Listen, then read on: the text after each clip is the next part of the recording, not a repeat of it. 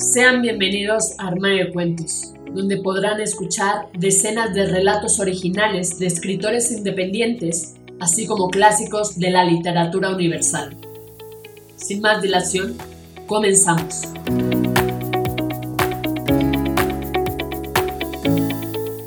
Hola, ¿cómo están? ¿Escuchan Armario de Cuentos?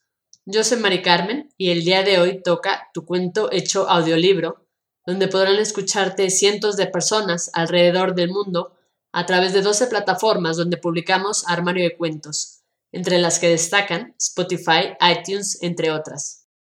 Si quieres saber cómo hacernos llegar tu cuento, entra a la página www.armariodecuentos.com. Dicho esto, damos inicio. Perros de madrugada, de Ibrahim Luna. Sixto acudió como de costumbre a su consultorio ubicado en el 215 de la calle Thorndike, en el sur de la ciudad. Los pacientes que habían separado cita a partir de las 5 pm nunca llegaron, tampoco la recepcionista. En su lugar, varios hombres ocupaban los muebles ocres del hall. Eran seis en total. Todos llevaban el cabello corto, vestían de azul, portaban gafas oscuras y lucían dudosos bigotes castaños. Todos, apretados por su corpulencia, compartían una gran botella de Coca-Cola y hojeaban sin interés las pocas revistas que ofrecía una mesa de centro.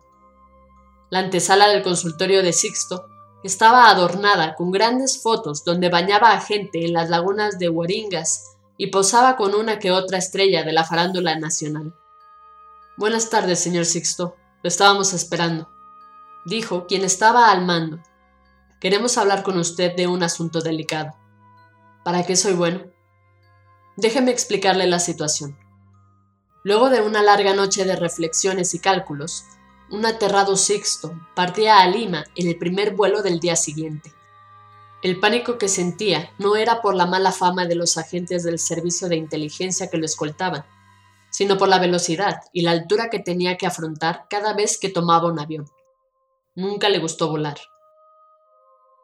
Luego de dos horas de viaje, para Sixto, tocar tierra firme fue lo más parecido a volver a nacer.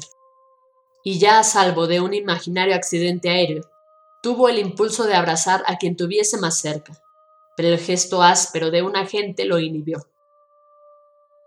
En Lima lo esperaba una comitiva compuesta por más personas extrañas y algunos políticos que intentaban en vano pasar desapercibido bajo gorras y gafas oscuras.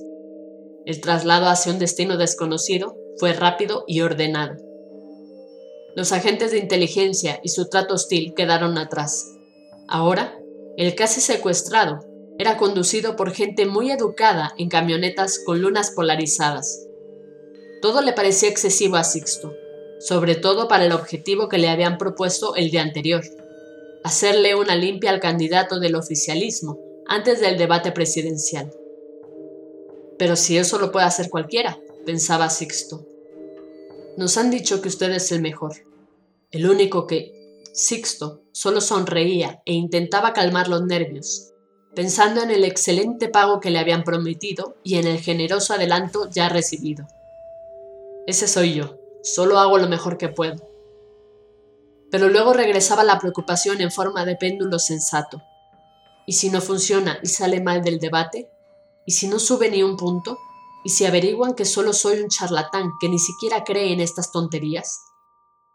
Yo solo vengo a ofrecer un servicio, piensa Sixto para tranquilizarse. Además, ¿esta gente cree que su partido se va a reelegir eternamente? Están equivocados. Si no han hecho nada y nadie los quiere. El viaje terminó en una acogedora hacienda, en Chaclacayo, Allí, un conocido congresista le presentó a los familiares del candidato, en quienes notó una preocupación más grave de la que representaría un simple ritual folclórico. Vengo a lograr que su candidato sea el próximo presidente, dijo Sixto con voz de locutor, mientras inflaba el pecho y batía los brazos ceremoniosamente. Los familiares de inmediato se sobrecogieron por algún recuerdo repentino. La madre del candidato soltó unas lágrimas en una forma de plegaria. La hermana tomó la mano de Sixto y se la apretó con sinceridad, susurrándole algo preocupante. No nos importa la presidencia, solo queremos que lo cure, que nos lo devuelva sano. Los familiares partieron sin mirar atrás. Sixto quedó en compañía de una mujer de pelo cano encargada de servirlo en lo que fuese. La mujer, ofreciéndole un generoso vaso de limonada, le dijo que pronto vería al candidato. Sixto quería saber si el paciente se encontraba en esa casa. La mujer le respondió que sí, que estaba tras esa puerta, señalando una habitación al final de un amplio patio. Señora, ¿sabe qué le ha ocurrido exactamente? ¿Cómo? ¿Usted es brujo y no lo sabe?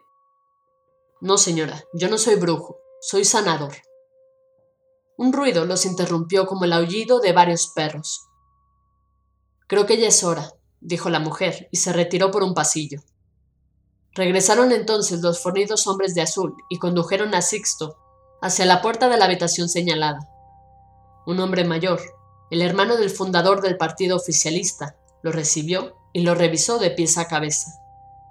Está bien, le dijo mirándolo a los ojos. Es todo suyo. Y recuerde, jamás debe comentar esto con nadie, pues le puede pasar algo a usted o a sus cercanos. ¿Entendido? Claro, soy un hombre de honor. Ni bien Sixto ingresó a la habitación, quedó helado ante la visión más espeluznante de toda su vida. El candidato presidencial, el que en unos días debatiría en la televisión, el que iba segundo en las encuestas y representaba al gobierno, le evitaba con los brazos abiertos, emitiendo un aullido muy tenue, como si se tratase de una jauría de perros a cierta distancia. Unas cadenas lo sostenían por los brazos para que no tocase el techo, mientras unas cuerdas lo mantenían en un extraño equilibrio en ángulo de 45 grados sobre una maltrecha cama bajo sus pies. Desde el pasadizo se oían voces de Haga su trabajo, por favor. Valor, valor. Pero Sixto estaba tan aterrado que solo atinó a acurrucarse en un rincón de la habitación pronunciando para sí nueve o diez Padres Nuestros seguidos. Era la primera vez que rezaba en serio, y la primera vez que quería que Dios existiese de verdad. Pero el balbuceo ronco del poseído no lo dejaba concentrarse. Además, le habían cerrado la puerta con llave. La voz del candidato no parecía salir de su garganta, sino de un pozo muy profundo. Hablaba en latín o en quechua. Desvariaba sin sentido o predecía el futuro al decir que Perú ganaría un mundial de fútbol muy pronto. Sixto solo quería salir, pero no lo dejaban. La voz del poseído se moduló y se expresó en perfecto castellano. Sixto, has oído a los perros aullar en la madrugada en los basurales de Lima. ¿No te recuerda a tu niñez allá en la sierra en épocas de triste sequía? Eram quodes, eres quod sum. Sixto cayó desmayado sobre el piso de parque. Unos hombres lo retiraron inconsciente tras su fracaso, y de algún modo lo devolvieron a su tierra, a su provincia, a su consultorio de supuesto sanador homeopático, a su farsa cotidiana. Todo como en un sueño o una pesadilla. Un par de años después, en la fiesta de su pueblo natal, Sixto, quien ya había abandonado toda actividad sanadora, encontró por casualidad a la señora de pelo cano que lo atendió en la hacienda de Chaclacayo. Obviamente lo primero que le preguntó fue cómo y quién logró exorcizar al candidato, que ahora era presidente del país. La serena y escalofriante respuesta de la señora fue, no, nadie pudo. Fin. Esto ha sido todo, espero que te haya gustado. Si fue así, compártelo con todos tus amigos no olvides comentar qué te pareció este relato de Ibrahim Luna. Recuerda seguirnos en nuestras redes sociales, Facebook, Twitter e Instagram. Nos encuentras como Armario de Cuentos. Con esto me despido. Cuídate mucho. Hasta la próxima.